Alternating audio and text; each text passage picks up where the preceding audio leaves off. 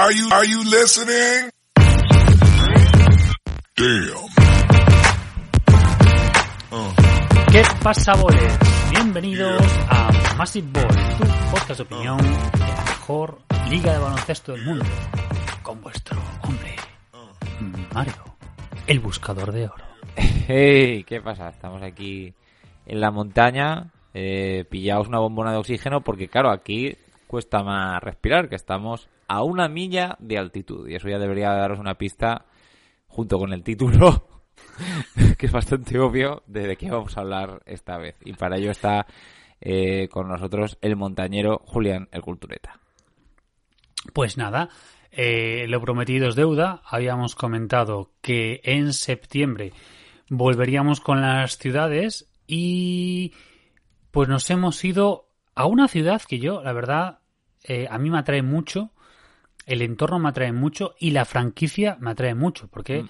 al fin y al cabo eh, los Nuggets es una franquicia que cuando hablamos de las ligas prehistóricas, había unos Nuggets ahí en estas ligas prehistóricas. Los Nuggets como tal actuales eh, proceden de la ABA y pues también pues pertenecen a un club muy especial. Pero aparte, no sé, a mí que me gusta mucho la montaña, eh, a mí estar, eh, yo qué sé, en esas montañas alrededor de Denver tiene que ser, vamos, la hostia. Hombre, las montañas rocosas son pues una de las montañas más impresionantes de América y aparte, bueno, que estamos hablando de una ciudad como todas las que hemos hablado realmente, pero una ciudad con mucha personalidad, muy distinta a todas las demás. Sí, luego, a ver, eh, es lo de siempre que decimos, mercado grande, mercado pequeño, pero todas las ciudades tienen algo bonito, tienen algo, algo interesante, todo el tema de historia que vamos a comentar. Y, y luego, no sé, el, lo, a mí lo bonito, me parece, me parece que las estampas que salen siempre de ciudades como Salt Lake City cuando hablamos de ella y de Denver, es que me parecen absolutamente preciosas. Pero luego hay un detalle que yo creo que es más importante y que hoy también es un poco un capítulo especial dedicado a South Park. es verdad, mira, no me acordaba yo de... Claro, claro, porque, bueno, no sé si es en Denver, pero es en el estado de Colorado, seguro. Lo miré, lo miré. Está nada, está al ladito a de ser media hora, una hora más o menos de, de Denver, la ciudad en la que está, digamos, basada, ¿no? La, la serie. Si alguien no ha visto South Park, pues es una serie que se hizo, ¿qué sería? Eh, Finales de los 90, principios de los Sí, 2000. en, en eh, Comedy Central, más o menos. Que era, el- pues, Claro, sí, más, más, más o menos es el mismo tiempo, al mismo tiempo que empieza mm, el, eh, el Daily Show con Jon Stewart, más o menos creo que empieza South Park ahí, ahí.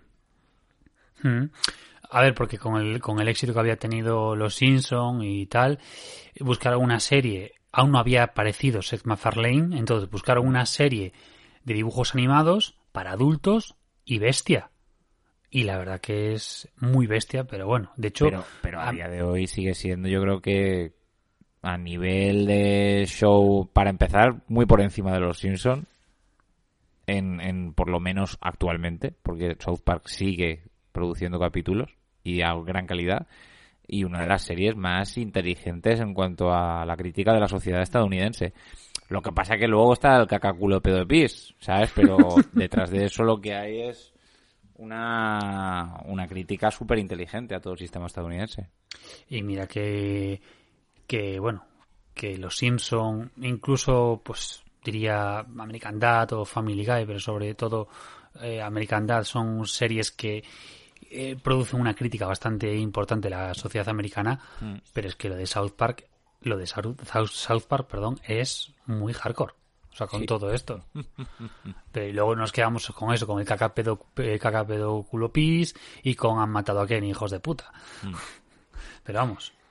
Ver, Además es una serie como muy mítica para los que han nacido a finales de los 80, principios de los 90, porque era como que cuando tenías 11, 12, 13 años, había alguien que te decía, es que hay una serie que dice no sé qué palabrotas y tal y qué cual, y dices, hostia, ¿cómo puede, y de dibujos animados, ¿cómo puede ser? Porque claro, la, tu concepción es que los dibujos animados no tienen nada que ver con eso, ¿no?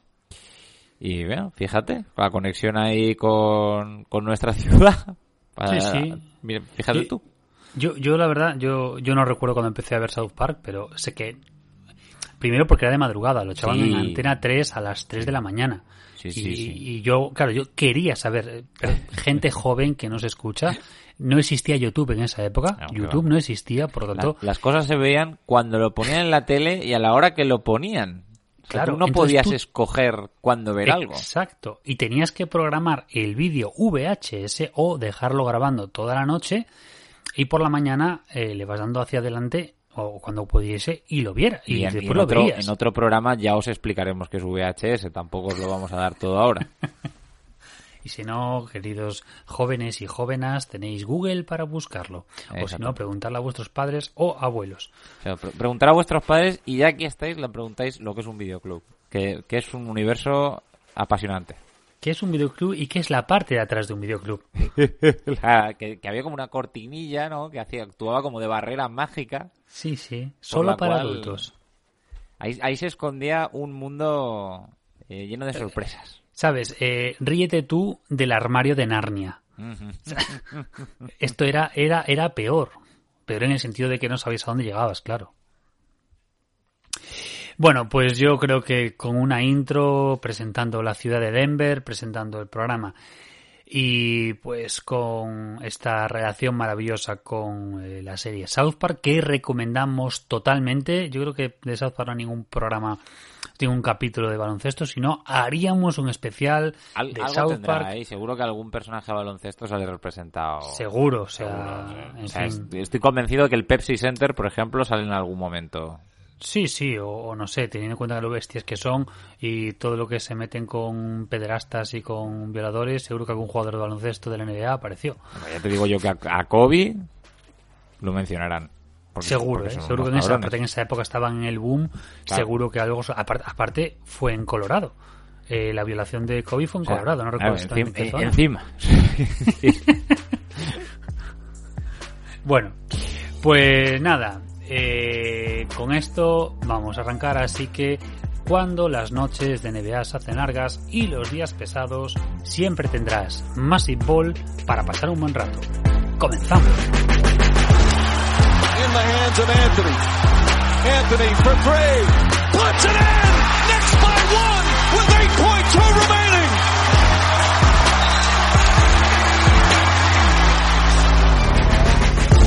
Never seen. All right, here is Vince Carter with his first shot.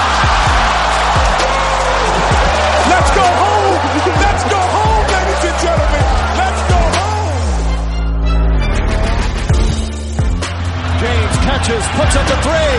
Won't go. Rebound box. Back out to Allen. His three-pointer. Bang! Tie game with five seconds remaining. It's off to Leonard. Defended by Simmons. Is this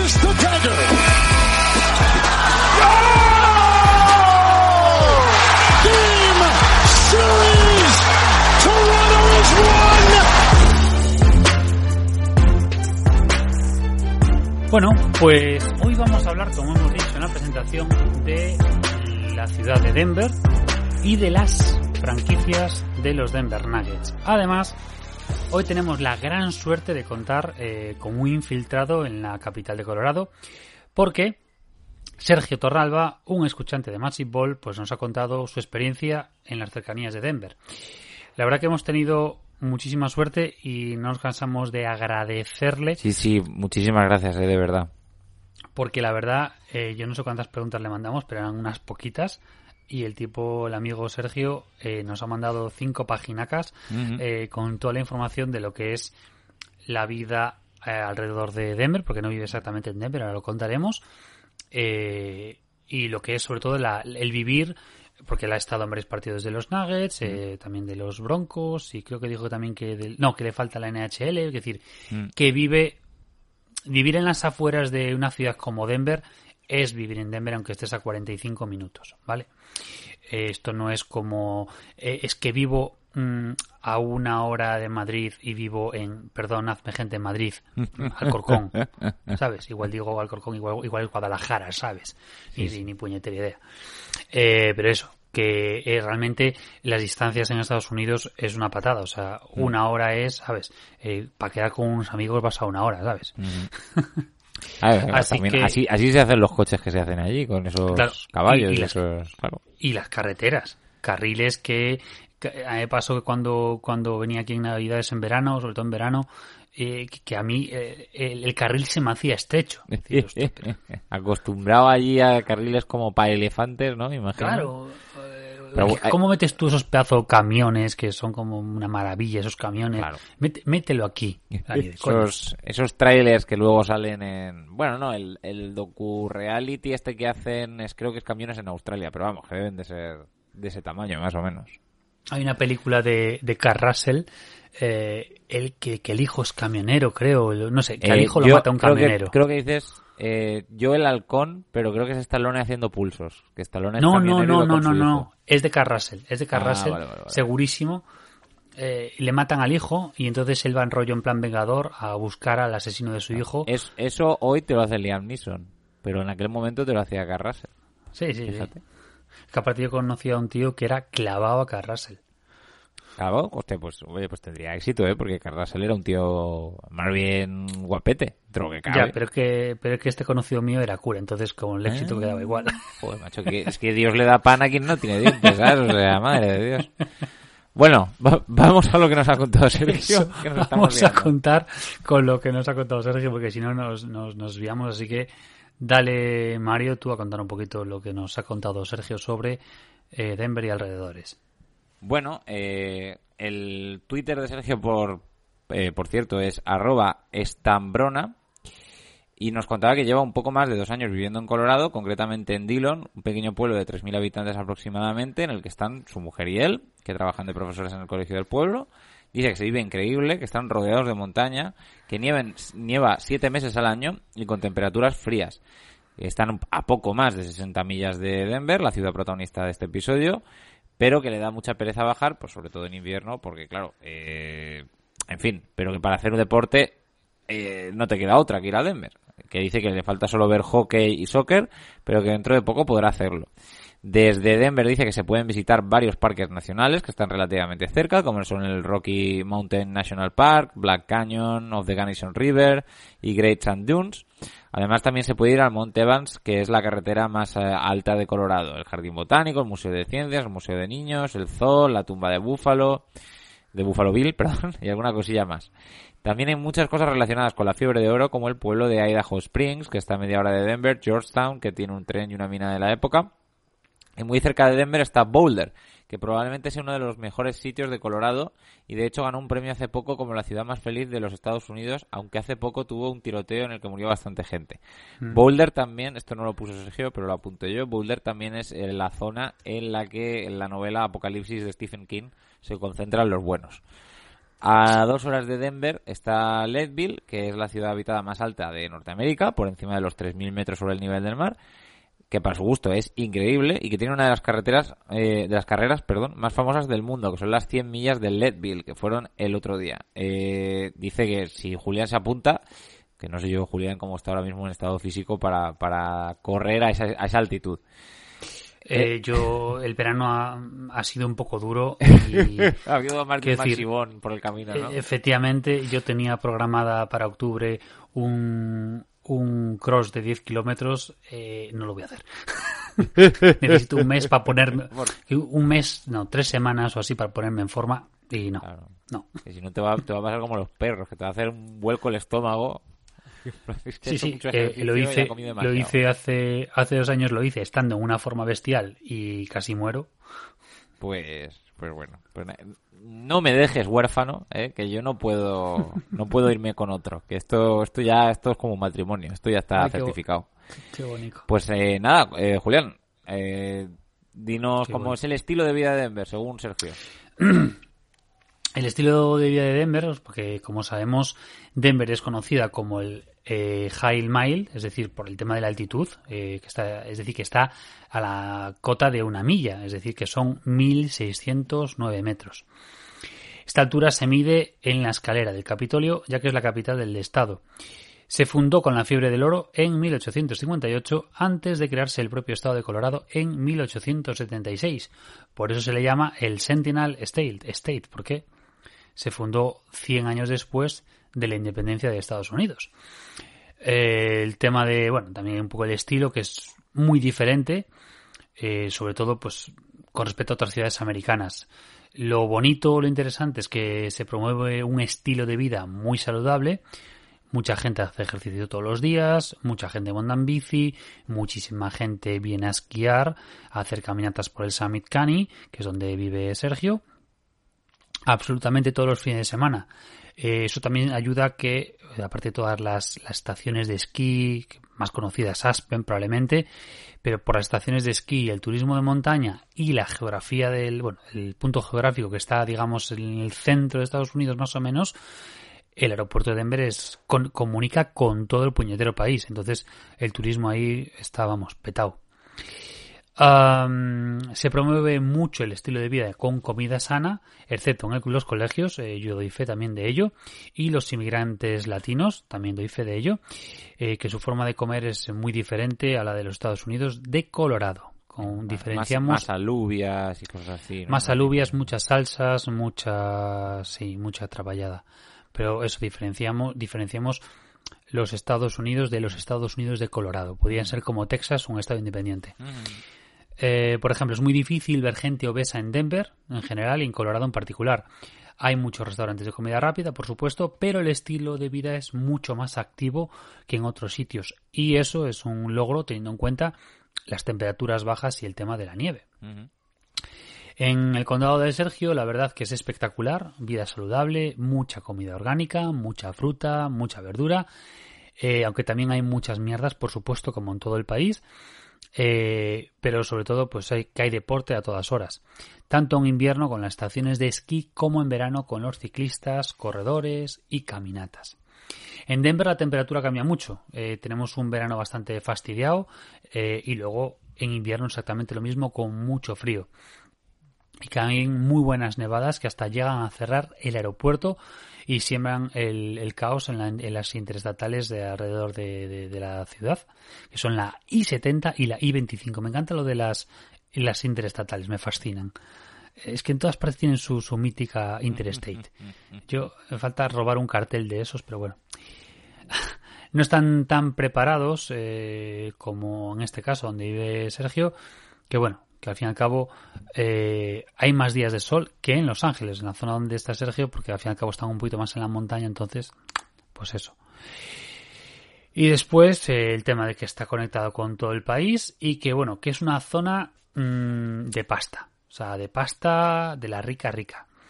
Eh, los alquileres están altísimos, o sea, ellos viven en un apartamento de dos habitaciones y pagan dos mil dólares Recordemos, un apartamento, dos habitaciones, por dos mil dólares.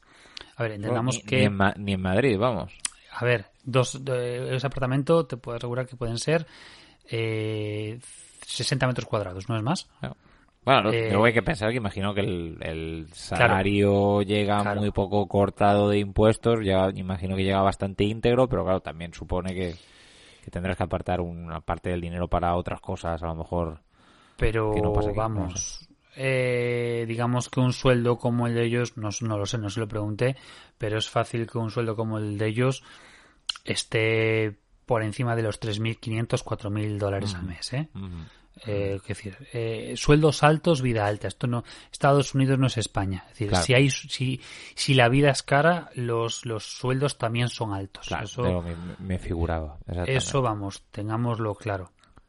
Y luego dice que tienen también a Keystone, Basing, Loveland, Cooper Mountain, bueno, una serie de, lugares así bastante guapos a 40 minutos. Es un sitio y es una zona mm, de, digamos, de vida y de turismo saludable, activo y, vamos, eh, lógicamente, si eres más de, mar, no te va a gustar, pero es una zona que lo ves en fotos y es una auténtica maravilla lo bonito que es. So, cuéntanos, Mario, que cómo es la, la, ciudad, lo que es la ciudad de Denver. Bueno, eh, Sergio nos cuenta que no es una ciudad muy grande, tiene alrededor de 700.000 habitantes, aunque si sumas todas las ciudades que la rodean sobrepasa los 2 millones, por lo que es el país del no transporte público. Se forman muchos atascos en hora punta y dice que desde donde vive él, normalmente en una hora diez eh, llegas a Denver. Los domingos con la operación retorno se puede tardar el doble.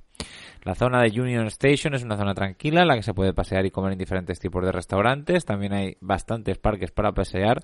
Eso sí, comparado a donde vive él, que son 3.000 habitantes, pues claro, son la noche y el día. Obviamente, pues hay mucho más espacio. Tiene muchos vecindarios de casas bajas y zonas típicas residenciales, lo que hace que tenga una extensión enorme. Que cuando vas a aterrizar en Denver te das cuenta de la extensión, infinidad de barrios y de pequeñas ciudades pegadas a Denver. Dice que tiene un conocido que dice que el aeropuerto está a las afueras, está casi en Kansas. O sea que una ciudad tranquila, mm, pero con bastante atasco y eh, bastante, bastante grande. Yo, a, haceros una idea de lo que son 3.000 habitantes. O sea, 3.000 habitantes, si aquí en el rural 3.000 habitantes es poco, pensad que 3.000 habitantes no es nada. O sea, 3.000 habitantes en Es una aldea, es- una aldea gallega, llevando nada. Sí, pero imagínate eso con, con ¿sabes? La mítica... Joder, la, la mítica... Es que no me acuerdo del nombre. Smallville. Sí. La, la de... La de... La de Clark Kent. Sí, O sea, sí, sí. Es un pueblucho así, pero en vez de estar en Kansas, pues con montañas. Yo le preguntábamos también por el tema de la delincuencia. Al fin y al cabo, el tema de. mm, Lo hemos visto en otras ciudades, lo hemos visto cansados de verlo en películas y en series y en las noticias, por desgracia, que la delincuencia está normalmente a la orden del día. Comenta que la criminalidad ha aumentado un poco en los últimos años, pero y que se nota, bueno, que realmente que no se nota intranquilidad en la calle, en la calle, o sea que lógicamente como todo depende del barrio en el que al que vayas, Claro. pero que vamos, eso va a pasar en todas las ciudades grandes de Estados Unidos, eso eso eso está claro. Mm. Pero bueno, que sí que es cierto que en algunas de las ciudades que rodean el área urbana de Denver, pues como puede ser Aurora o Lakewood, se escuchan casi todos los días noticias sobre tiroteos. Este lo lee en Twitter sobre algunas cuentas de las noticias de la ciudad.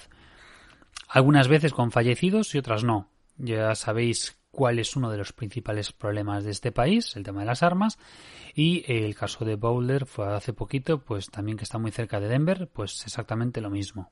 Sí. Y luego lo que ha aumentado de forma muy rápida, sobre todo con el COVID, es el número de sin techos. Algo similar a lo que está ocurriendo en todos Estados Unidos. Hemos visto hace poco esas imágenes de Filadelfia con las, eh, la peña puestísima con el opio. Pues más o menos eso está ocurriendo por todas partes. Pero realmente eso no es delincuencia, porque la mayoría de ellos no hacen daño a nadie y no es el volumen como lo que se puede encontrar en Los Ángeles, en San Francisco o en Seattle, que ahí yo también coincido con él que el número de, de sin techos que, que hay en Seattle es, es desproporcionado. Y, tiene que- y tiene que ser duro, porque en Seattle el, el clima, digamos que no es muy clemente como para vivir en, en la calle. Claro. Eh, Sergio dice que, bueno, que al respecto de cómo es la gente de Denver, que pues lo poco que han interactuado ellos con gente de Denver, que parece gente muy abierta, simpática y que no se han encontrado a gente que se aborde esto.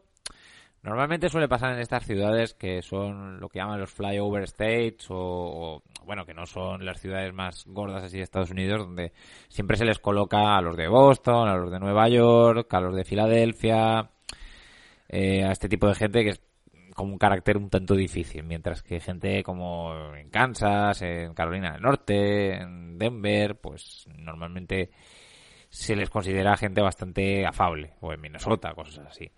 O sea que, que, que me, me encaja, entiendo por qué lo dice Sergio.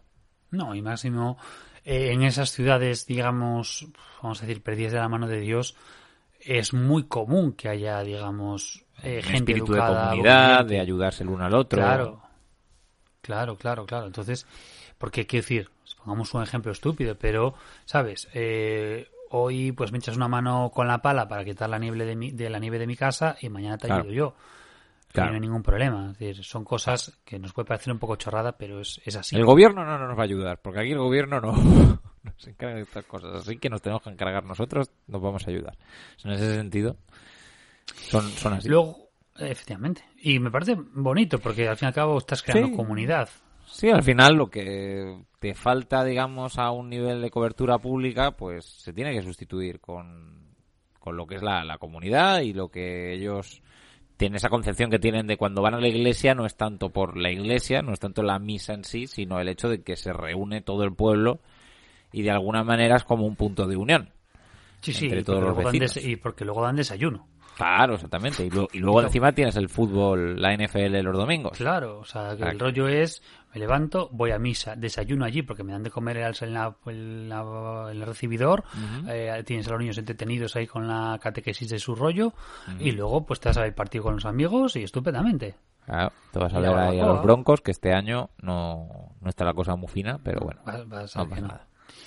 Bueno, un poco con el tema del tema demográfico. Sabemos que en Estados Unidos miden absolutamente todo y en un estado como Colorado y en una ciudad como Denver aproximadamente pues el 50% de la población son blancos, el 30% son latinos, el 10 eh, afroamericanos, el 3% asiático y un 1,5% de nativos. Entonces ver un poco si influye real- realmente el tema del racismo y cómo está el tema del- de las comunidades nativas, porque al fin y al cabo, pues Arizona, Utah, Colorado son de los estados que Nevada, bueno, Nevada más o menos, que, que más población eh, nativa tienen, ¿no? Aún. Y decía que, que realmente que no se aprecia mucho racismo así en un primer vistazo. Y la verdad es que en esto, pues eh, dice que, que, que no ha tratado tampoco demasiado con la gente, pero sí que, por ejemplo, eh, que los pueblos, eh, en su caso, por ejemplo, llegan incluso a estar en el 60% de blancos eh, frente a un noven- 35% de latinos. Y pues dice que, que hay mucha gente de todas partes. Eh, por ejemplo, que conoce un chico de Uzbekistán. Uzbekistán. O sea, me parece maravilloso.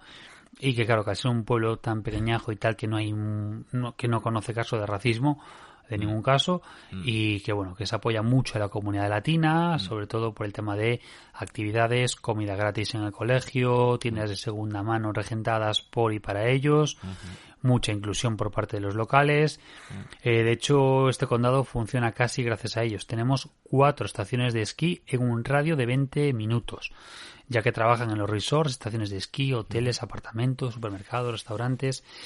Se ve que están muy integrados y que les gusta estar aquí, aunque por experiencia os digo que evidentemente echan mucho de menos a sus familias en sus países de, de origen.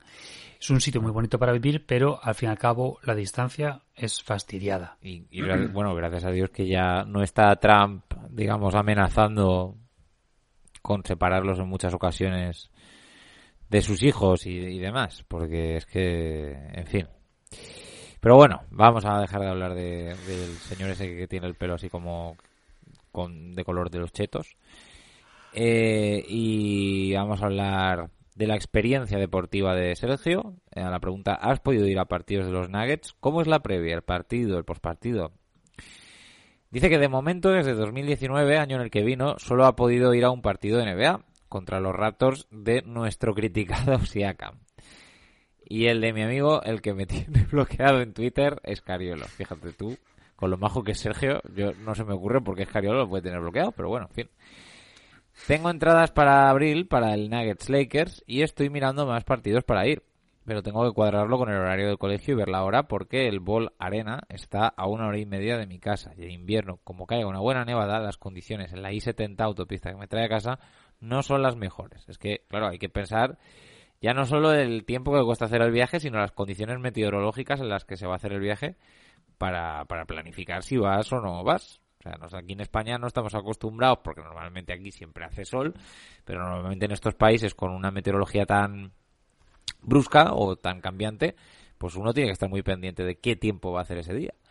Eh, dice que cuando fue en marzo del 2020 a ver a los Raptors, la subida a casa fue curiosa. Bueno, vio a los Tampa Bay Raptors. La previa se parece bastante a la de un partido ABC, ACB, perdón, en el Wizzing, que es con lo que lo puede comparar. Eh, y es completamente diferente al Madison Square Garden al que pudo ir en 2007 y que le pareció mucho más chulo. El ambiente cambia dentro, como en cualquier pabellón americano, comida y bebida por doquier, himno americano, merchandising por todos los lados y precios prohibitivos. Casi sale más caro un menú que la propia entrada si la pillas con tiempo. Eso me lo puedo creer perfectamente porque al final el negocio está dentro del estadio. El acceso al estadio no es el negocio, sino esto también pasa mucho, por ejemplo, en el alquiler de coches, que el acceso al, al coche no es tanto el negocio, sino el seguro que te acompaña al coche. El partido me sorprendió, pensé que eran más callados, pero sí que hay ruido y animación, aunque no es el estadio de los Jazz, que debe ser el más ruidoso, da la casualidad de los que estaban detrás eran españoles. Hay bastantes trabajando en Denver, me parece que la ampliación del aeropuerto la tiene coincidida eh, ferrovial y se trajeron mucha gente. Te soplan 20 dólares por el aparcamiento, 20 dólares por el aparcamiento. Pero bueno, es lo que hay. El pabellón está a las afueras, se llega muy fácil y es muy nuevo. Bola Arena se llama ahora, que creo que antes era la, el Pepsi Center, ¿no me parece? Sí, antes era el Pepsi Center. Que es una empresa de tarros de cristal, tapas y tappers. Tú, De, tú fíjate. de, de- no, de chismes de pintura. Que De luego chisme me de pintura. Bueno, de, igual. botes de pintura, rollo, pues, eh, ¿cómo se llama? Teais, ¿no? ¿Cómo se llama? Teais, ¿no? Mm, No lo sé, pero coincido con Sergio en que, bueno, deben de tener bastante pasta para ponerle de nombre eh, a un estadio. Joder, y por encima te lo pintan gratis. Y luego Sergio pues nos habla de, de que también ha estado en un partido de los Broncos de, de la NFL y, y nos y dinos Juan, dinos Julián, ¿cómo Nada, eso, que fue a- es que hace poco justo había puesto, no sé si en Twitter o Instagram, una foto de del eso, yendo al partido de los Broncos y la verdad que, y eso que era de pretemporada y le encantó, que siempre los de pretemporada son un poco pestumen, pero nada, que el, el ambiente previo totalmente diferente, lo de que vemos en la, en la tele y tal, de coches abiertos con la gente bebiendo cerveza en el maletero, comiendo hamburguesas, perritos, un mogollón de banderas. Y luego, claro, que, que es realmente es el deporte número uno. Sí, sí. y aquí es que hasta en Estados Unidos ya está en pretemporada los estadios están llenos además del hambre que había de ir a los estadios. Y luego eso que la gente no para de comer y de beber. Da igual eh, sea partido de middle school o, o- de Super Bowl siempre la Sí. gente está levantándose. A mí eso me molesta mucho porque para qué coño pagas una entrada y estás todo el rato comiendo y bebiendo gordo. La ansiedad, Y- la ansiedad? Y nada, que la verdad que solo bajó un poco a comer tras el antes del descanso y porque quería vivir el ambiente del descanso, que le encantó. Eh, se tiraron las personas en, en paracaídas, la mítica para tirarse para bajar con la bandera y que eso que le pareció cojonante. Y que de todas formas que se queda con el baloncesto porque es un deporte que le gusta mucho más, entiende las reglas y todo. Pues no te metas en el tema del baloncesto porque, perdón, el tema del fútbol americano porque esta mierda engancha. Ah, sí, sí, yo siempre he visitado el tema del fútbol americano de una manera un poco eh, pecaminosa, ¿no? mirándolo un poco, pero luego dejándolo y tal, pero cada vez me, me arrastra más. Ya, ya hablaremos algún día de la semana uno, menuda semana de la. Sí, sí, sí. Eh, y bueno, y dice- ahora nos dejaba el tema de, porque él está muy cerquita Correcto. de el campus de Colorado State, que ahí es donde está Becky Hammond. Así que, ¿qué nos cuenta sobre el tema de partidos? Bueno, dice que tiene eh, una para comprar eh, entradas de todo tipo de eventos en Colorado y que ha flipado en colores con los precios de Colorado State para baloncesto. Mirando ahora la entrada más barata son 88 dólares más tasas, una locura. Para fútbol es más barato y pueden encontrar a 40 dólares. A nivel precio puede resultar caro, pero los sueldos son tremendos. Lo tengo en mi lista para ir. Esto va en consonancia de lo que decíamos en el programa anterior de las vías alternativas para entrar a la NBA. Las universidades hacen mucha pasta con el tema de los deportes. Así que es normal que los atletas estén empezando a ver algo de dinero, aunque no sea justo ese dinero. Eh, Estábamos eh, off topic. Eh, echaron al entrenador de, de USC, de Southern California de fútbol, eh, después de siete años, y se estaba hablando que el sustituto que podía cascarse 10 millones al año. ¿Sabes? 10 millones al año cuando Lo- lo- los lo chavales van típico- gratis. Lo típico para que no pases hambre tampoco. En Para que fin. no te falte dinero en el supermercado. Bueno, y luego y nada, nos comentaba un poco finalmente que... nos... Sí, perdón, perdón, nada, iba a decir eso, que, que Sergio finalmente nos habla de, de cuál es el equipo número uno de Denver, cuáles son los equipos que tienen más seguimiento, que, que puede que nos sorprenda su respuesta. Pues la verdad que a mí no me sorprende en absoluto.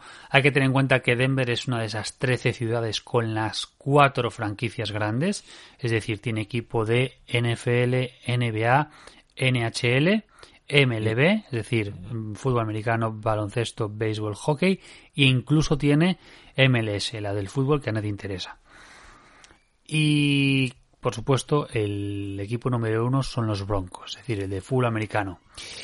Dice que trabajando en un colegio te das cuenta cuál es el deporte favorita, favorito. Se ven muchas camisetas naranjas, incluida alguna profesora. En el supermercado también se vende mucho relacionado con la NFL, como cervezas, muffins y demás. Además te hacen descuento en la compra cuando ganan los Broncos. Hay Que, mucha que afición no les van a hacer muchos descuentos este año, me parece. Claro, pero cuando ganaban Bueno, sí, 13 con Manning partidos, seguro claro. que... La temporada que ganaron la- el anillo, creo que ganaron 12 o 13 partidos. Sí, sí, bueno, ya sabes que en la NFL lo raro es que ganes la Super Bowl sin ganar por lo menos pues más de, más de Diez. 12 o 12. Sí, sí, sí. eh, habría que ver, pero es como, es como si decimos que la NBA gana el octavo. Sí, Hemos o dicho alguna un- vez un que... equipo que ha ganado 42 partidos, ¿sabes? O sea, Sí, sí, sí, sí, sí. O sea, es- eso nos ha dado. Ya hemos dicho que el que más, la- la- el único octavo que llegó a, a las finales fueron los Knicks del, del lockout. y por el lockout, que si no, y por el lockout. Y que el campeón más bajo, creo que era un sexto, puede ser, un pick 6. Sí, los Rockets del 95. De Eco. Es que, joder, lo hablamos no hace mucho, concho. Pues eso. Y que dice que el segundo, que son los Avalanche. Los Avalanche es el equipo de, de hockey. A ver, el frío sí, pero joder, el hockey es de Canadá. Están de Canadá, toma por culo. Pero bueno, que le tiene muchas ganas eh, de, para Que verlo ahora. Es que, es que este, mm, este tipo de ciudades le pasa un poco como a Nueva Inglaterra, que como hace el clima que hace y hay tantas pistas de hielo y tal, al, al final los niños, uno de los deportes a los que más los apuntan es a hockey. Pero porque lo puedes hacer todo el año Claro, en la calle. claro, exactamente. Es claro, y al final pues eso tira mucho. Y el hockey... Pasa. Eso te pasa en Minnesota y en Wisconsin. Sí, Eh, claro, y claro. supongo que en Michigan también. Eh, los laguitos pequeños, mítico trozo de agua eh, de patos en verano, en invierno es una cancha de hockey. Le pones una, una portería de estas ¿Sabes? A cutres que te palos. compres en el Walmart y... Sí, sí, y lo, y lo pulen, o sea, eso, eso Claro. le, le pasan la pulidora y está de puta madre para, para tanto para patinar como para jugar pachangas. Exacto. Genial, vamos. Exacto, exacto. Y, na- y dice que desde Dillon, Colorado, eh, un pueblo que ya ocupa un lugar especial en el corazón de, estas, de estos dos eh, presentadores, ha sido un placer participar en Los Puretas. Dice que ya nos mandará fotos de todos los eventos para daros un poco de envidia. No, no, sí. Envidia ya nos das, colega. Ya me gustaría a mí estar en, en. Pues la verdad que como calculábamos eso, una, una primera parte bastante intensa, pero creemos que era muy importante contar esto de primera mano, Sí. tener la fuente directa de una persona que vive pues a nada, a una hora de, de una ciudad NBA y que no hay mejor pues no hay mejor eh, fuente que la fuente directa. Entonces, pues nada, esperamos que esta primera parte haya gustado. Vamos a hacer una pausita y después continuaremos con la parte más de historia de la ciudad y posteriormente con la parte deportiva. Así que aviso para navegantes que hoy viene programa largo. sí, sí, sí, sí, sí, sí, habéis que llevamos pues casi 40 minutos solamente con, con el primer bloque. Exacto. Hoy se viene cosita larga, así que dentro intro. Oh, no, no, no, no, no, ladies and gentlemen. That's not what's on my mind. Not the Jets and the Giants, not even the Cowboys right now, not LSU, Alabama. None of that's on my mind. That's not why I'm sitting here ticked off. You don't do what the hell they did yesterday. You don't do it unless you fired the man. But how do you come out in a press conference with a straight damn face and literally say with a straight face, we were supposed to be better than this with the roster you have accumulated? How do you do that? How do you do that? What the hell is going on?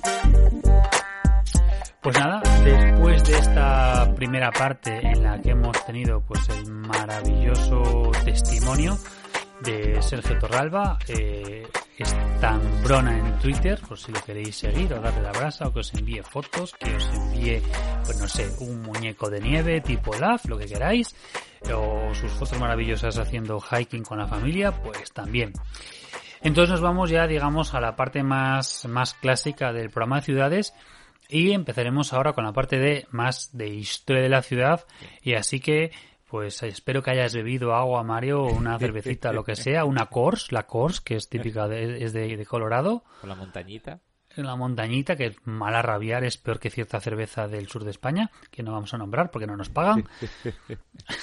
Así que, eh, macro, ma- macro, Mario, el micro es todo tuyo. Macario, ¿no? Eh, nada, pues he pensado que como Sergio nos ha contado más o menos ya cosas de la ciudad y cómo se vive y la geografía y la demografía, que vamos a hablar de, la historia de la ciudad simple y llanamente para tampoco alargar esto en exceso. El, el área que ahora conocemos como Denver pertenecía en el siglo XIX al territorio libre de Kansas, un territorio enorme que iba desde el borde oeste de Missouri hasta la cima de las montañas rocosas. Como en muchos otros territorios donde no había interés, los hombres llegaron motivados por la fiebre del oro. En 1858, Green Russell y Sam Bates encontraron una pequeña reserva de minerales preciosos con 620 gramos de oro, cerca del Plate River o Río Chato. En dos años, 100.000 buscadores de oro inundaron la región. Porque esto es como, como cuando hacen una chocolatada gratis en el polideportivo que todos los ancianos van corriendo, un montón. Pues Es el lo todo de la gratis, fiebre del ¿no? oro igual. En cuanto encontraba oro a alguien, ahí iba todo Cristo. En el verano de 1958, Montana City, eh, formada en las orillas del río, fue el primer asentamiento de Denver. Tras mucho buscar y poco encontrar, al norte del río montaron el siguiente asentamiento conocido como St. Charles.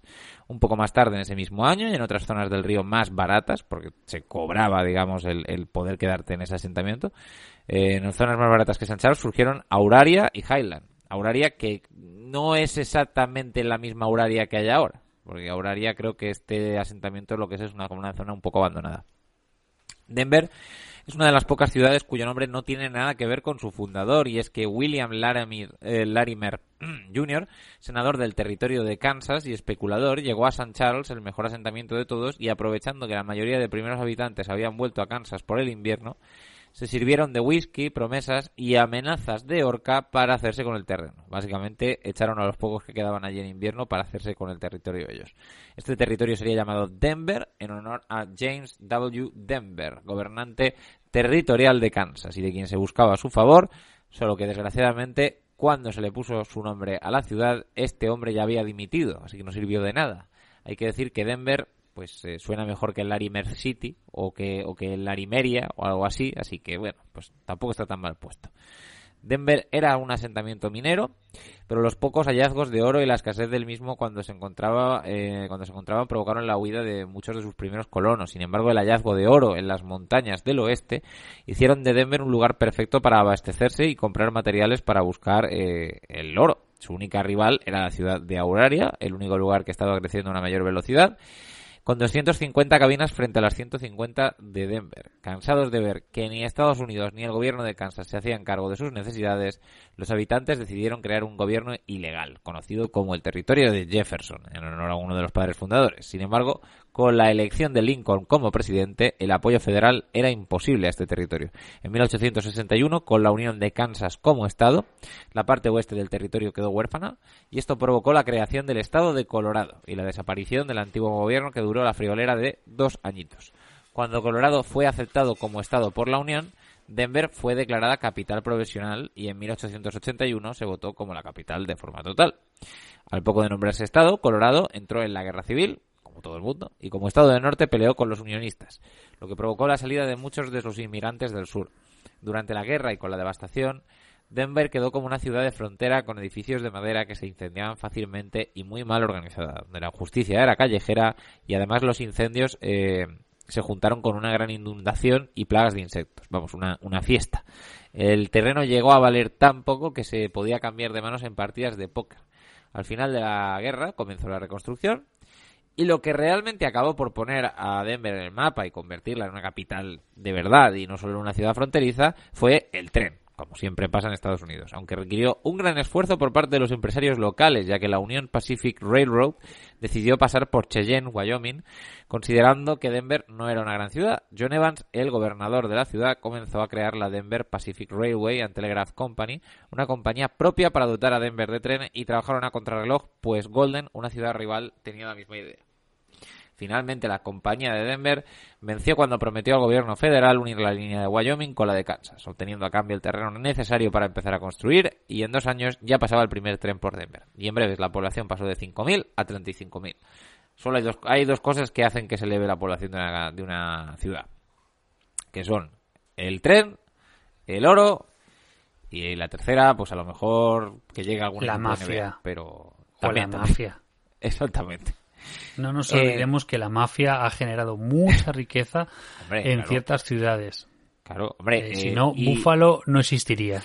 y además eh, han sido grandes sindicalistas. Siempre han estado con el obrero eh, por, raz- por razones quizá eh, poco morales, ¿no? Pero siempre han apoyado a los camioneros. ¿Qué leche? No, no. Y a, y a la construcción. Y a la construcción. Bueno, en Porque- Nueva York llegaron a tener como cinco sindicatos o algo así. O sea, entre sí. los estibadores y todo. Vamos, la ciudad era suya en los 70. No, no. Y aparte luego te, te ¿sabes? Te emparedaban a, un- una, a un- una mala persona dentro de un edificio y pues mira, en vez de cemento... Pues algo algo habría paga. hecho. Es que también las cosas hay que saber, hay que tener mano izquierda. Con la línea de Denver era posible desembarcar en el este y llegar al oeste en tren, lo cual era un gran adelanto. En 1874 se descubrió plata en las antiguas minas de oro, lo que trajo mucha fortuna para muchos hombres y potenció las industrias de manufactura, procesamiento de comida, agricultura. Gracias a estos hombres, como Horace, eh, Horace Tabor, pudieron construir edificios icónico- icónicos como la Tabor Grand Opera House, la Uni- Union Station o el Brown Palace Hotel, además de muchas menciones, y todo ello transformó a Denver de una ciudad fronteriza a una ciudad minera, pero grande y con clase. La ciudad carecía de justicia como tal y con la llegada de los turistas florecieron las casas de apuestas y los burdeles, aparecieron los primeros movimientos feministas y la prosperidad reinaba junto con los primeros movimientos sindicalistas y la inmigración de asiáticos, afroamericanos, latinos, alemanes, todo esto hasta la depresión de 1893. Y es que en 1893 la caída de los precios de la plata, los inviernos crudos que acabaron con la agricultura, la corrupción del cuerpo policial y la quiebra de la línea ferroviaria de Denver llevaron a la ciudad a un declive. El paro se disparó hasta el 18%, cosa que para las ciudades españolas es poco paro. Un documento charter eh, que separaba Estado y ciudad comenzó la rehabilitación que llevó a la reforma de los cuerpos policiales, aunque la depresión seguiría durante gran parte del siglo XX, salvo en el sector de la agricultura. Robert W. Spear comenzó proyectos como el auditorio, el centro cívico y el Museo de Ciencias Naturales y todo ello llevó a conseguir organizar las primarias democráticas de 1908.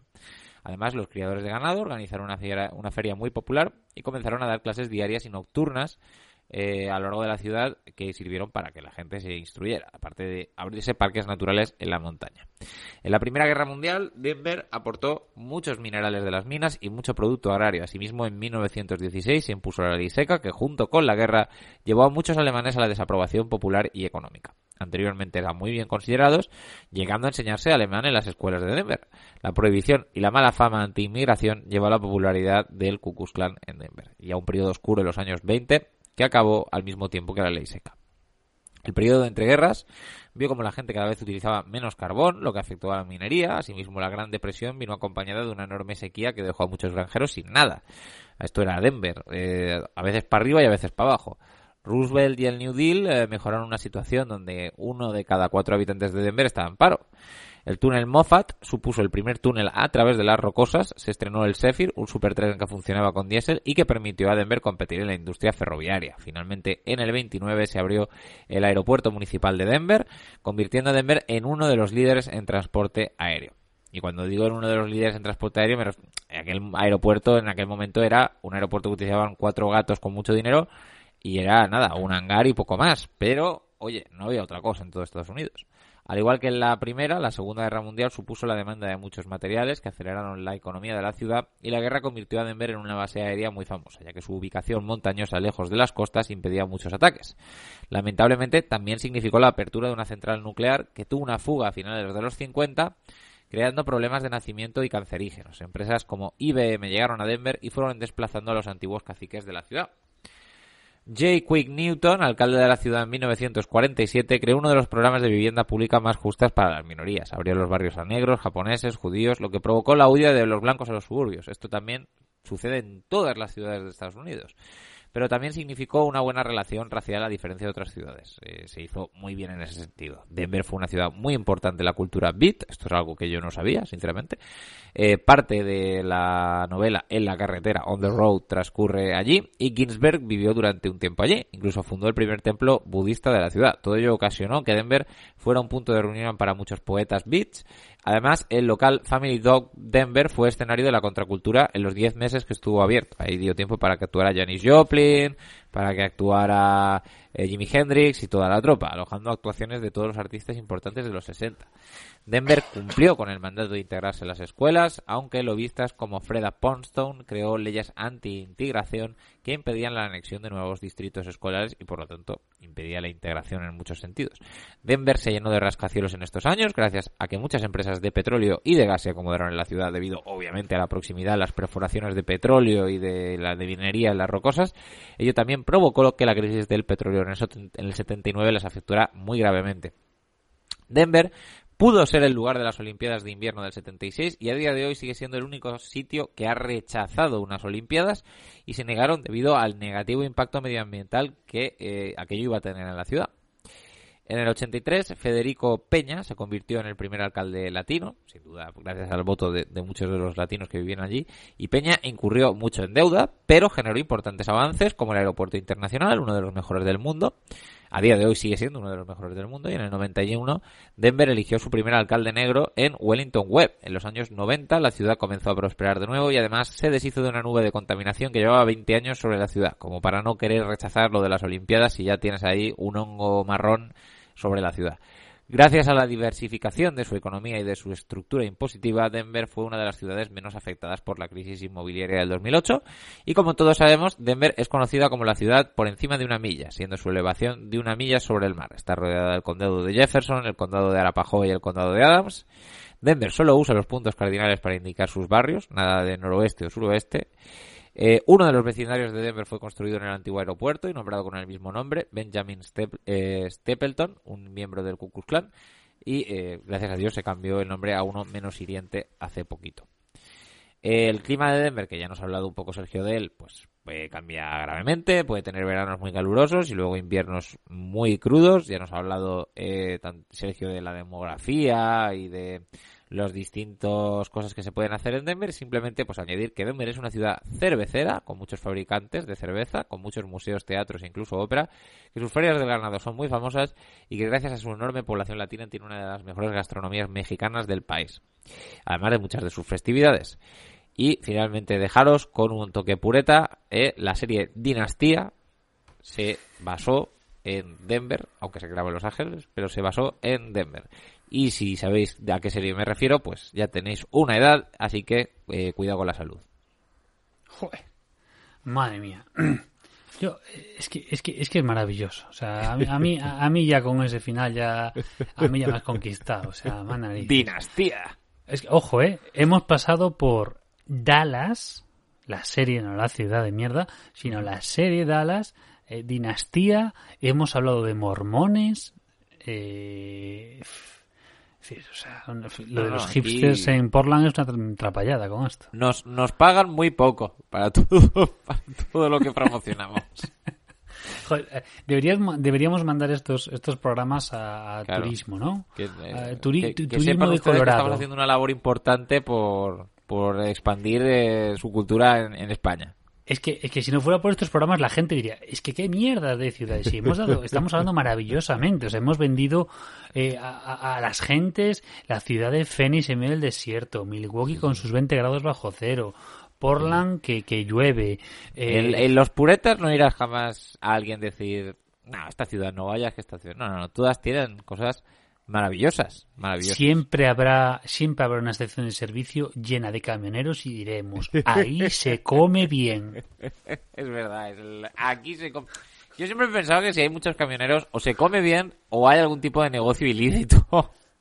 No, no, no. Ahí se come bien. Tienen un buen menú del día y te ponen un chupito. Tienen un buen menú del día, exactamente. Que además, siempre que alguien dice lo de menú del día, siempre alguien que dice, se lo inventó Franco. No sé por qué, pero esas dos cosas van juntas. Es como marco incomparable, que siempre van, van unidas. como embalses también. Pantanos. Bueno, eh, pues después de este recorrido por, por la ciudad de Denver, la historia y todo el rollo del- de las de los eh, primeros, digamos, eh, c- iba a decir cazadores, eh, buscadores de, de oro, pues vamos un poco a ver la parte más deportiva y de la franquicia que a día de hoy está sentada, que en este caso, pues es eh, la franquicia de los Denver Nuggets. Hemos contado hace dos semanas eh, la existencia de, pues en estas ligas eh, prehistóricas, que había unos Denver Nuggets. Bueno, pues en los años 30 la ciudad de Denver coló en la Amateur Athletic Union, que es una unión, una asociación de equipos amateurs que a día de hoy aún existe y que cuenta pues prácticamente con todos los deportes importantes, bueno, con todos los deportes. El equipo tuvo muchos nombres, pero en 1939 tomaron el nombre de Nuggets. Por el tema que he comentado antes, eh, Mario, del tema de los Las pepitas eh, de oro. las pepitas de oro, la Que, fiebre que del no oro. los de pollo. Claro, que eso es la- la- lo que nos puede llevar a la confusión, pero no. De hecho, solo hay que fijarse en los logos, y es que es eso, por el tema de las pepitas de oro, los Ahora tienen dos picos cruzados, ¿no? Me parece Eh, que son. sí, y en el medio tiene la, la pepita, ¿no? Pero los logos anteriores es eso, un tío picando oro con su casco y su pico. Bueno, pues eso, de la fiebre del oro de la segunda mitad del siglo anterior.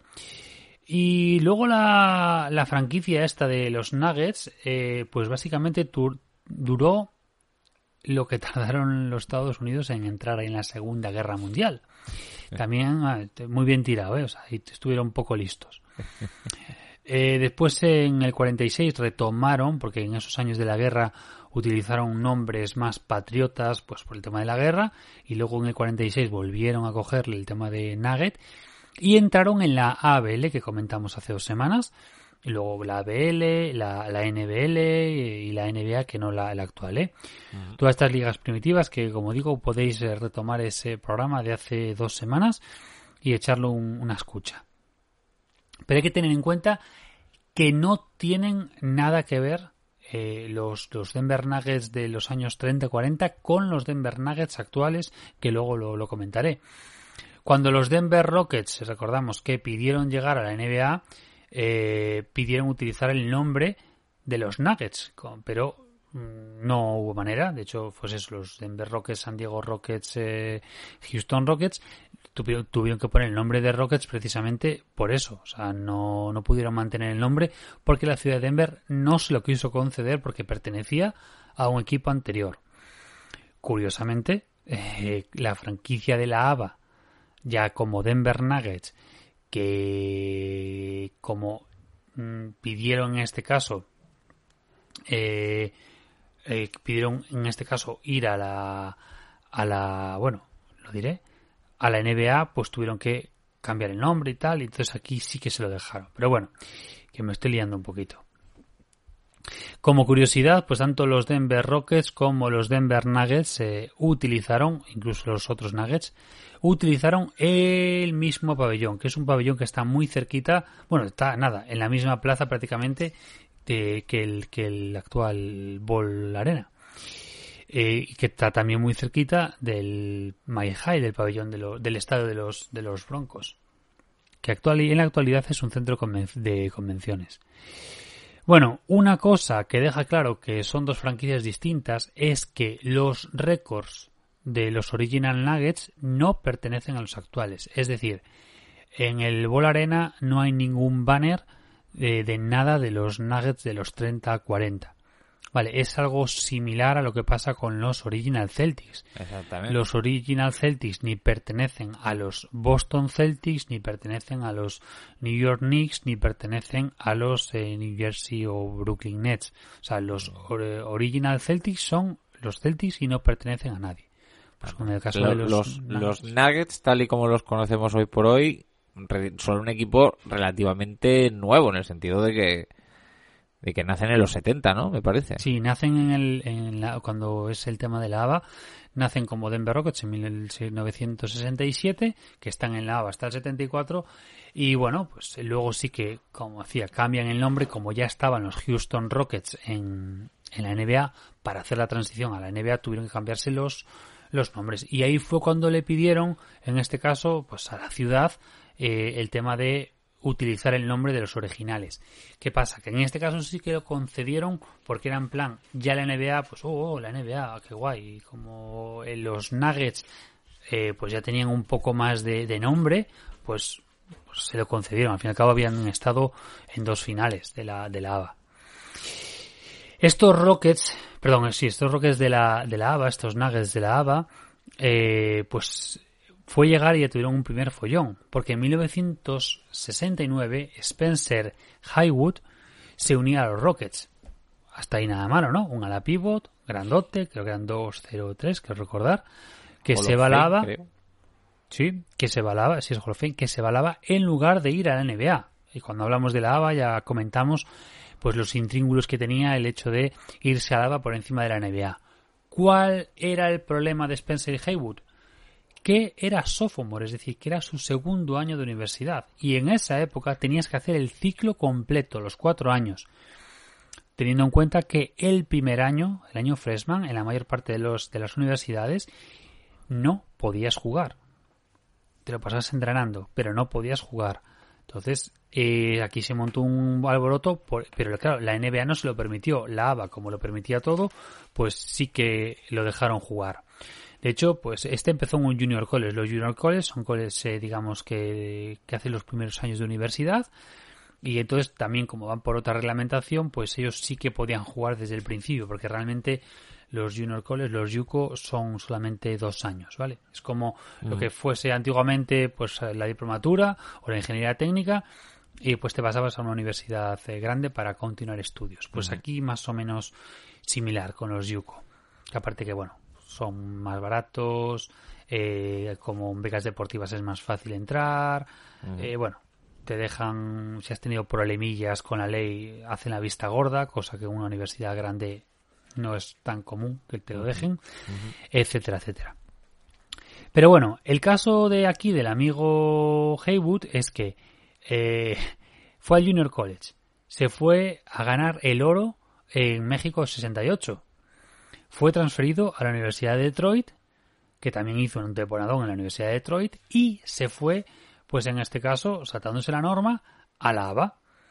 Eh, y es que aún por encima, eh, este tipo ya después, o sea, se fue en un mismo año rookie del año y MVP del año en la ABA.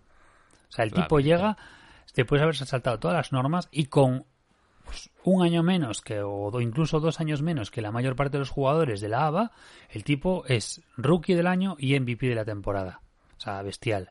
Y fue también líder de anotación, líder de rebotes, o sea, absolutamente bestial. Yo no recuerdo que habláramos de este tío cuando hablamos de lava, la verdad, no me acuerdo. No, no, no me acuerdo, pero bueno, de lava es que había mucho que abarcar. Sí, estaban las, todas las, las fanses. Bueno, después el tipo se fue, se fue a la NBA, fue campeón con los Lakers del año rookie de Magic, el año que Magic siendo rookie eh, del año fue MVP de las finales. Y nada, eh, la verdad que siendo solamente una sola temporada en la, en la ABA, pues es casi una puñetera leyenda, o sea, muy bestia. Bueno, cuando estaba la ABA a punto de morir, eh, los Nuggets vieron la necesidad de irse a la NBA. Entonces fue cuando cambiaron el nombre de Rockets, eh, o sea, no podían ser Rockets en la NBA. Entonces fue cuando cambiaron de Denver Rockets por Nuggets. Ahí, pues un poco para honrar a los originales. Claro.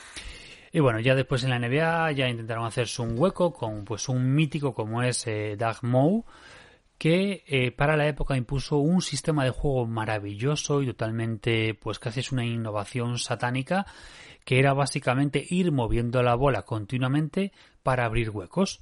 Claro, algo que es una auténtica locura, ¿no? eh, pues eso le mm, produjo pues que a día de hoy eh, tiene el número returado como le pasaba a Jerry Sloan, pues en este caso Doug Moe, tiene el número 432, porque es el número de victorias conseguidas. Recordad que eh, los, eh, los Utah Jazz eh, tienen el número retirado de, Sloan, que lo llevan en la solapita, que está en la parte izquierda de la camiseta, que lo vimos esta temporada pasada, porque cuando falleció, bueno, la, la burbuja esta temporada y probablemente esta que empieza también. Bueno, yo creo que ya nos empiezan a sonar los nombres, porque en la época de, de Doug Mau, dale, eh, pues tenemos a alguien tan, tan mítico un poco como Alex English. Claro, pa- para mí es el primer, para mí, ¿eh? el primer nombre reconocible de, de los Nuggets. A mí, a mí me, me pasa que, que en este caso, porque tenían a Alex English y a Kiki Van de Wegre. Van de Wegre, joder, Kiki. Ese, Pues- ese hombre con un apellido tan especial. Sí, sí, pero a ver, eh, tanto Alex English como Kiki, o sea, podían competir perfectamente pues con las eh, torres gemelas de Ralph Samson y Olajuwon. O sea, porque están en la misma época y es curioso porque, joder, al fin y al cabo son dos eh, franquicias, digamos, de un origen similar y que tengan, digamos, ese mismo estilo, ese estilo de, de, de, de, de- de- de- de jugadores altos grandes en el interior. A ver, Samsung y Olajuwon eran mucho más altos, eran mucho más grandes y más dominadores, pero, joder, el tema de Alex Inglis me parece que fue la bomba. Que luego estaba también Fat Lever, que no es porque tuviese un cuerpo grande, sino que era porque se llamaba Lafayette. Pero bueno. Y después ya nos vino pues la época de Mutombo, que también fue una auténtica bestialidad. Claro, sí. Esa Y- imagen de Mutombo agarrando el balón en el 94 contra, contra los Supersonics, que eran el primer, sí, no, la primera vez que un octavo ganaba un primero. Este sí que es Mm. la primera vez. Esa es la primera vez. Y bueno, luego ya, bueno, ahí tuvimos una época un poco más compleja, que por cierto hubo temas de hay que vender la franquicia, no sé qué, eso fue en el año Bueno, dos- es que los noventas de Denver de los Nuggets son, bueno, como los noventas de los Celtics, o sea, una ruina. Sí, sí, totalmente. Y de hecho, bueno, vendieron la franquicia por 450 millones, que atención, estaban en la Poco, ruina. Es poco. Para, una, para una franquicia de NBA es poco. El valor, el valor de los Nuggets en, en ese año era de 200 millones. 200 millones. Lo vendieron por más del doble. Es alucinante, ¿eh? Y aún me sigue pareciendo que 450 millones, pero a lo mejor por los precios actuales. Supongo que en aquella época, pues la inflación y tal, pues que sería Mm, más. No, más pero dinero. a ver, teniendo en cuenta eso, que el valor eran 200 millones, 450, o sea, fue muy bien visto y aún así el valor actual es 1.6 billones. Es decir, es lo que serían pues aproximadamente unos 1.500, 1.600 millones de, de euros. O sea, es una, una barbaridad. Sí, sí, sí. No son los dos punto algo que valían los, los Mavericks, pero hombre. Eh, Pero bueno, es que Denver es un mercado más pequeño comparado con, con Dallas. Mm, Bueno, porque también, porque también Dallas eh, con Mark Cuban y con todo lo que montaron, pero bueno, es Texas, es cierto que es Texas, pero el conglomerado que se montó, la verdad que es, es muy curioso porque se metió Pepsi de por medio y hombre, eh, al fin y al cabo que se te meta Pepsi de por medio es un valor añadido. Claro. Claro, claro, claro. Y eso Coca-Cola no lo hizo por Atlanta, pero por lo menos. No, no, no, es curioso. Es, lo habíamos visto con Atlanta, que no había ningún pabellón en Atlanta que se llamara Coca-Cola. Es, es curioso, ¿eh? Bueno, de hecho no hay ningún pabellón ni estadio eh, que yo sepa en el mundo, por lo menos en Estados Unidos. Por lo, por lo que sea, pues no les hace falta publicidad. No, no, no. Y, y teniendo en cuenta que pagan cuatro perras por un anuncio, por el anuncio más visto del mundo, que es el Times Square, porque tiene contrato antiguo, pues tela. Pues. Claro, exactamente. Bueno, curiosidades de, de los Nuggets. Los Nuggets, por ejemplo, nunca, nunca han tenido un pick 1 del draft. ¿Nunca? Nunca, nunca han tenido un pick 1 del draft. Es curioso porque... Hostia. porque Lo que lo más alto que han tenido que ha sido un número 2 o... Un 2. Era un 2 o un 3, que recordar. Te lo digo ahora mismo. Bueno, Carmelo que fue un 3, ¿no? Me parece, ¿verdad? Es que estaba, estaba pensando yo en Carmelo y creo que era Carmelo que era el... No, Carmelo fue un 2, ¿qué cojones? Que, está- es que-. Pero... No, no.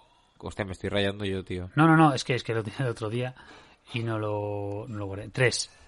Eh, los, lo más alto que tuvieron fueron los tres de Abud, eh, Abdul Rauf, eh, La Friend y Carmelo. que fueron tres. Luego ya Mutombo, que fueron cuatro, y ahí nos metemos un poco en, en mundos eh, complicados. Claro. Pero es curioso, porque el hecho de, de no haber tenido nunca en 157 selec- selecciones que nunca hayas tenido un pick 1, es curioso. Pues es que cuando la probabilidad no está contigo, porque mira, mira Cleveland, que no deja de sacar números uno como churros. O, lo- o los Wolves, que a base de dar asco, pues lo mismo. Claro. Y luego es del club de las franquicias NBA sin anillo. Hay que tener en cuenta que eh, los, los Nuggets son del año 67 y no tienen anillo.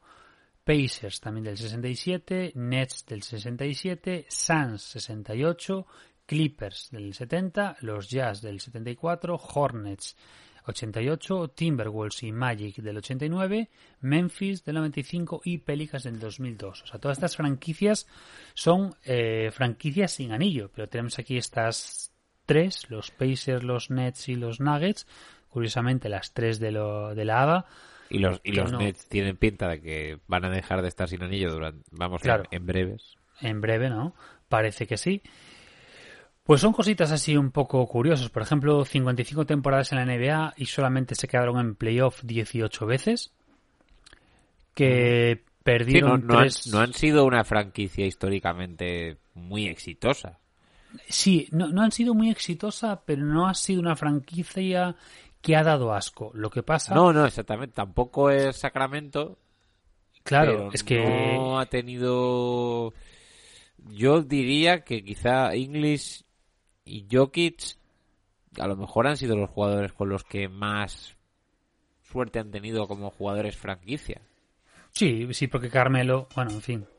A ver, Carmelo pues hizo lo que pudo teniendo en cuenta que los equipos que tenían, que tampoco era un escándalo, y realmente si tú miras todos los años en los que Carmelo cae en primera ronda, el equipo que tiene enfrente es relativamente mejor que el suyo, salvo quizá a lo mejor en 2006 con los Clippers, que ahí a lo mejor podía haber hecho algo, que aquellos Clippers del 2006 eran bastante buenos y en 2009 pues los lleva a las finales de conferencia, cosa que solo han hecho en tres ocasiones, creo. Sí, sí, tres, tres finales de conferencia y, y una final, pero las finales fueron en la ABA contra los Nets. Pero tú realmente, si ves las, los, las, los, mm, en playoffs, los, los, lo recorrido en playoff, salvo pues esas eh, finales de conferencia en el 2009, es que toda esa década eh, caen en primera ronda. O sea, en la época de George Carl y la anterior de Schleck, la anterior con Carmelo también, es que son épocas de primera ronda. Caen todos los años en primera ronda, menos ese año de, de, Oye, de también hay que decir que en, en honor a la verdad, que bueno, que luego sin Carmelo también consiguen caer en primera ronda. Al menos, al menos se clasifican en playoffs con aquellos Sí, Nuggets de, de, Miller y de Iguadala y tal. Mm. Y luego yendo para atrás exactamente igual, o sea, primera ronda, segunda ronda, con la época de, de, de Mao, de Mou, Sí. que al fin y al cabo es la época, pues, joder, tienes tres épocas gloriosas que son la de Mou, la de la de Carl Sí. y supuestamente la de ahora, Sí, con, con Michael Malone y, y siempre han estado pues eh, mal en el sentido de primera ronda, segunda ronda. O sea, eh, yo creo que por ejemplo el año que mm, caen contra Portland, Sí, sí, el año que contra- contra Portland pueden haber llegado a las finales perfectamente. El, el de ese séptimo partido con las dos prórrogas tremendo. Fue el año Sí, sí. 2019, ¿no? 2000, sí, 2019. Eh, 2019, 2019, el año de Sí, el año que de los Toronto. Raptors se llevan Sí, el sí, anillo. sí. Claro, les hubiera tocado jugar finales de conferencia con los con Warriors, los, ¿no? con los Warriors. Yo, yo ese año iba con los Nuggets porque me daba la sensación que los Nuggets podían plantarle más cara a los Warriors que los, eh, que los eh, yo- Blazers. hombre, no, no, Draymond Green no hubiera desactivado a Jokic, pero bueno, pero sí, era un equipo muy bien Pero- montado, creo que Pero no lo hubiesen cascado un 4-0 como le cascaron a Portland. Sí, sí, sí. Creo ver, yo, Hay que, hay que decir que, que Portland no debía de haberle dado tantos problemas a estos Nuggets, pero eh, bueno, Portland venía con más experiencia y los Nuggets eran un poquito novatos, no se habían plantado aquí eh, hasta ahora. De hecho, llevaban uno, dos, tres, cuatro, cinco años sin pisar los playoffs, o sea que, que bastante, bueno, le ganaron los Spurs, Que en aquella época, no sé si ya, creo que Parker ya también se había pirado, me parece. Sí, no, no, la verdad que no, la suerte no fue con ellos, pero bueno, eh, a ver, es un caso de una franquicia que yo creo que el, el futuro que tiene en la actualidad no es mejor que su pasado, sí es mejor que su pasado, pero eh, no es, ya digo, no es una franquicia, pues eso, que ha dado asco. De hecho, es una franquicia que nunca ha estado en conversaciones de, de traslado. Lo hemos visto con otras que, que, pues, el, el caso de Milwaukee, el caso de, de Sacramento. Y aquí en este caso nunca ha habido eso, esos bailes de se va, no se va, no, porque está en un mercado que decimos mercado pequeño, pero joder, para ese mercado pequeño tiene las cuatro grandes y la MLS. No está mal, o sea, quiero decir, no está mal, teniendo en cuenta que son el tercer equipo de del estado, porque yo que por lo que nos ha No, contado de- Sergio, de- los no, no. Avalanche como que están un poco por encima.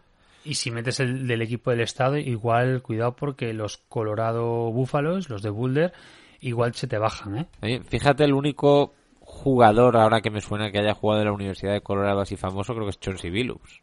Que yo recuerde. Que habrá más, ¿eh? Pero... A saber, o sea, probablemente Billups, que- porque- que, el pobre jugó en Denver y, y tampoco le salió la jugada. Es que al pobre Billups, lo hablaba yo en, en el programa este de Patreon, es que al pobre Billups Mm, le costó la vida encontrar un sitio en el que quedarse a gusto. Aunque bueno, luego Pues en Denver con Carmelo en 2009 sí que le fue bien. Mm. Pues mira, dices a Chon Sibilu de, la, de Colorado, que es donde él habló precisamente, Sergio nos contó de, que son de la ciudad de Boulder. Pues mira, que por cierto, que es la capital de, de- del Boulder, de Boulder, o sea, el tema de la escalada, esa chunga eh, de los Juegos Olímpicos.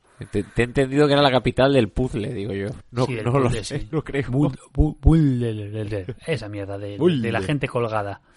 Sí, Pues mira, por ejemplo, de la Universidad de Colorado, Chansey Billups que tú decías, pues mira, Alec Barks, lo tenemos por ahí dando por ahí, Spencer Dinwiddie Ah, mira tú. Y, y- y, bueno, eh, Xavier Si- Silas, el hijo de Stephen Silas, Sí. y, y, bueno, y poco más. Nin- ningún, que yo sepa, ningún campeonato nacional universitario. Eh, no, yo creo que yo creo que la Universidad de Colorado es que ni, ni en fútbol ni en, ni en baloncesto que va para nada. Las chicas, lo que decía yo, o sea, en Colorado State, que está al norte, no me me acuerdo ahora la ciudad, Fort Collins, lo que se llama, sí, de ahí, de hecho ahí es donde jugó Becky Hammond, pero que creo que tampoco consiguieron campeonato nacional, porque sabemos que en chicas, eh, Yukon, Notre Dame, Oregon es Lo dictadura. tienen, lo tienen bastante, bastante difícil. Bueno, eh, el tema de los Nuggets, pues lógicamente tienen números retirados, ahora que está tan de moda y tan en las conversaciones el tema de si retirar o no retirar pues eh, los números. Pues mira, por ejemplo, eh, los Nuggets que no tienen anillo, Sí. ni tienen finales, pues mira, ni- es que ni de la ABA. Bueno, finales de la ABA sí, pero tienen a lo que dije antes, Dagmau, A eh, English, tienen imagino. a, a English, Fat Lever, David Thompson, de aquí de los 70-80, eh, Byron Beck, de los 60-70, eso ya es Saba, Sí. eh, Dan Eisel, eso ya es de la, de la NBA, y Sí. Mutombo. Y Carmelo, yo no sé si se la retirarán, pero por cómo se fue. Pero yo creo que sí. Yo creo que sí. se la Es que- porque la política parece un poco retirar todo lo que sea medianamente bueno, pues yo creo que sí que se lo retiran. Yo creo que el tema de las retiradas de números, eh, yo creo que es algo que nos da para un puretas, ¿eh? Ah, sí, bueno, sí, sí. Eso- Por- Esa es otra, porque de- es que depende del criterio. Hay sitios que solo te retiran el número en una cuestión muy concreta. Otros sitios que te lo retiran el número a poco que hayas pasado por ahí y hayas dejado un buen papel. Y luego otra cosa es el si subes la banderola de haber ganado una división, que eso es la purria, haber ganado la división alguna vez. O si no la subes y solo subes los campeonatos. Pero claro, si eres Minnesota y solo has ganado la división una vez en 2004, pues, ¿qué vas a hacer? Pues subes la banderola. ¿Qué leches? Para que una vez tú- que te han salido bien las cosas. si tú en el Boston Garden o en el Staples tienes que subir, aparte de los 17 banderolas de campeón, eh, las- los campeones de, campeonatos de conferencia y campeonatos de división, Claro, al final es que la no- peña, no la peña no ve. La peña no puede la ver. gente no, no vería bien. Dice, los focos están tapados. E- Y como sea pabellón compartido, como el caso de precisamente el Staples y el, y el Garden, sabes que los Bruins, por ejemplo, o los... ¿Quiénes juegan en hockey en el Staples? los Kings creo que son, eh, si también se te- son de ganadores de títulos, es que macho, no tienes, no tienes hueco donde meterlos. Pero bueno, eh, y luego ya, pues así, pues como no podía ser de otra manera, pues nuestra querida y amada mascota. No sé si lo, si has, eh, si lo has mirado. ¿Lo has mirado lo de la mascota, Mario? Eh, no lo miro porque como quiero que me sorprendas. A ver, tú piensa. Eh, Colorado, eh, Denver, pepitas de oro, montañas. Se te pueden ocurrir muchas Te- cosas, no te sé. Diría, te diría que molaría que la mascota sea un minero, pero claro, me parecería un poco ofensivo para los mineros. Mm, bueno, eh, no me sale. Hay, en universidad hay varias universidades que de hecho se llaman mineros o algo similar y Sí, sí, sí. es- si eso, o sea, si el nombre en tal, sí, pero que de ahí de que salga un señor disfrazado de minero a hacer el gilipichis, pues... Bueno, hay, la- hay varios lumberjacks, o sea, de estos canadienses con camisa de cuadros cortadores de árboles, con su hacha, ¿eh? A ver, imagino A ver, que debe de ser... Será un animal, porque lo siempre ponen un animal. siempre un puto animal. Me, me, me lo- Y me lo- en la que- Stanford y- que por un árbol, un eucalipto. Claro, y que siendo montañas, pues imagino que será que sea algo mejor un... Pues un puma o algo por el un estilo. puma, ¿no? Un rollo un cougar o algo así. Yo, yo también tiraba por ahí. De hecho, es un, es un gato, pero yo no fui capaz de encontrar la traducción exacta del tipo de animal que es. Digamos, la especie. La, la especie animal que es, ¿no? Simplemente lo meten como un gato, pero es un gato salvaje. Yo veo más cercano que sea un cougar o un wildcat, que son, esos son pumas o algo así, o sea, o, o ¿cómo se llama? Lince, ¿no? Sería una cosa así, entre lince o, o puma, ¿no? Un gato muy gordo. Un, un ga- un gato haciendo gilipollas, básicamente. Bueno, eh, se llama Rocky, lógicamente, como las Rocky Mountains. Pero este no boxea, ¿no? Este no boxea, este, este hace, digo yo que era hiking, hace hiking, hace Un poco escalading. de esquí. Claro, esquía también, escala, hace boulder, boulder, hace, buller y buller. me, me cuesta la palabra. Eh, y nada, eh, su primera aparición fue en diciembre del año 1990, o sea que el pobre ya, ya Ah, está pues es entrado en años de tu edad. Sí, sí, sí. Y nada, pues lo de siempre, parte de la comunidad, es amigo de los niños, eh, le encanta, pues eso, hacer cositas y sobre todo, lo de siempre, puede ser contratado por 30 minutos, por 60 minutos eh, y por más. Ojo, ojo, porque tú puedes, eh, que es que me encantan estas cosas, yo no sé, Eh, tú puedes eh, contratarlo ¿Sí? tú puedes contratarlo y tú decides un poco pues eh, cuánta gente quieres, para cuántas horas quieres aquí al, al bicho. Pero vamos, la hora, por ejemplo, se te puede ir, por ejemplo, eh, a 750 dólares, pero puedes llevarlo a una fiesta de, de, de- de la escuela, que, Sí, atención, yo que ¿eh? te sale- yo creo que te sale más mejor traerte un puma ya directamente que, que bueno, en un colegio puede organizar estragos, ¿no? Pero bueno, te va a Sí, cobrar sí, sí. menos. Pueden, pueden, pueden. Y son mascotas buenas, de, buena, de buen material, no te ahogas ni nada. Eh, eso, que durante el curso escolar son 300 euros la media hora. Eso creo recordar que creo que era el de Atlanta o era el de Portland, también costaba ese mismo dinero. Pero luego en verano ya cuesta un poquito más. Cuesta Ya. 400, perdón, un poquito menos, a 400 la hora, es decir, pues casi, casi la mitad. Normal, ¿no? Sí. Pero aquí lo que más me sorprendió, porque esto, esto me pareció absolutamente magnífico, es el tema de, de que tú también puedes contratar a las cheerleaders. Ah, mira. O sea. Eh, Hombre, espero que les paguen bien y que saquen un buen dinero estas mujeres si las eh, contratan a nivel privado. Es una burrada. O sea, yo quiero decir, es cierto que tú, por ejemplo, en la en la universidad tú puedes recibir beca también por el, por estar en el grupo de cheerleaders, que no le llaman cheerleaders, no me sale el nombre, dancers le llaman.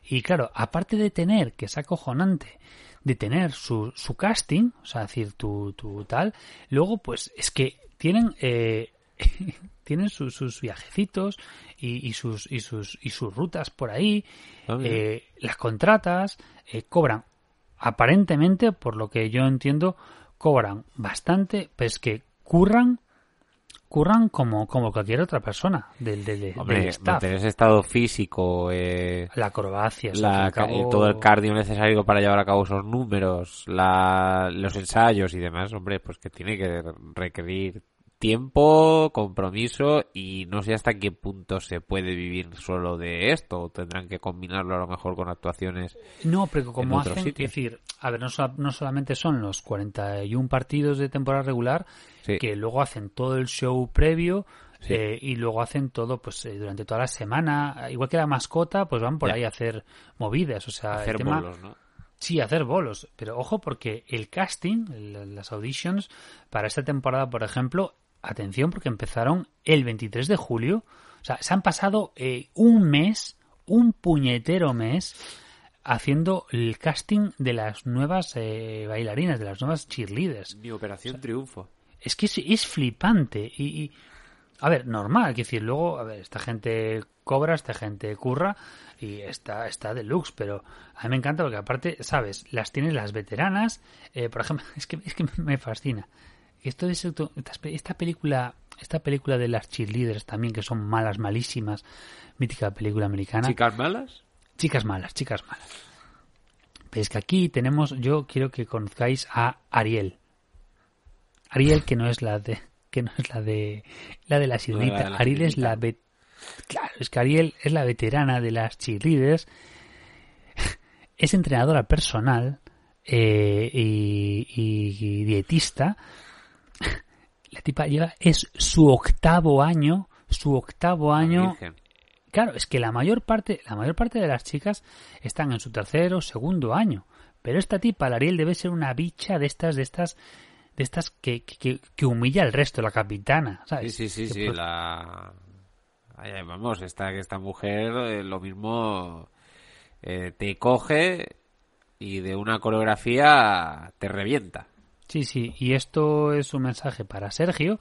Si quieres que tu niña eh, también, pues, quieres meterla en las dances de los Nuggets, es que tenía, me habías dicho que tenía 10, 11 años, pues puede entrar también en las Dance eh, Nuggets eh, Juniors por Denver, no, Denver Nuggets Dancer Juniors, porque entre 4 y 14 años también pueden participar. Yo, en serio, ahora digo un poco de seriedad, a mí me parece fascinante, o sea, tú ves a estas, a estas tipas bailando y es un escándalo, o sea, hay que estar en un, en un estado fo- de forma acojonante y vamos, chapó. Bueno, son, son atletas a su manera, son, Son atletas. Te, te digo, co- cobran beca de atleta, o sea, cuando, Hombre, cuando me, parece bien. Sí, Sí, sí. Bueno, Pues nos ha quedado una ciudad así bastante. y, y tampoco nos ha quedado tan largo como yo pensaba. Hemos sabido más o menos Coño, hora y media. llevar bien el tiempo, creo yo. Bueno, Hombre, a ver, que sí, que es una hora y media, que a lo mejor hemos hecho una película entera tranquilamente, pero que viendo cómo se presentaba el asunto, yo pensaba que iba a llegar a las dos horas. O sea, No, a ver, me doy por contento. Sí, nos hemos, a ver, nos hemos alargado y, y- y encantados de, de habernos alargado, sobre todo por el tema de tener el documento de primera mano de, nuestro amigo Sergio y que le volvemos a agradecer si aún sigues escuchando, querido escuchante, querido Sergio, muchísimas gracias. Habrá que decirle a nuestro community manager que haga mención también a, a Sergio. Y, y nada, eh, pues nada, se despide de vosotros vuestro hombre Mario que va a seguir buscando pepitas de oro porque quiere dejar de trabajar y vivir de, del oro. Hombre, Así por que, no supuesto, sé, o sea, dirás. las tiendas esas de vendo oro, ahí es donde están las auténticas élites de este país. Y nada, pues se despide también vuestro hombre Julián, que yo también me voy a buscar un poquito de oro por ahí, o incluso a cenar. Y lo de siempre, muchas gracias por apoyar el proyecto, muchas gracias por escuchar y recuerda que si nos das like y comentarios en iVoox, reseña en Apple, donde te dé la gana, pues que nada, que nos ayuda siempre a estar mejor posicionados. Acuerda que estamos en Twitch, que hemos vuelto y que tenemos encadenado a Vico al ordenador, así que suscríbete con Amazon Prime gratuitamente, dale algo, dale algo al hombre este que si no está ya encadenado y lo tenemos ahí un poco muerto y también masiveboloficial.com si sabes leer porque aparte ahora hemos incluido la sección de NCAA y estamos ya que lo petamos. Dentro de poco vamos a hacer High School también. Así que nada, lo dicho, esperamos que os haya gustado el programa de Denver y que tengáis muy buena semana. Cleveland! This is for you! Oh!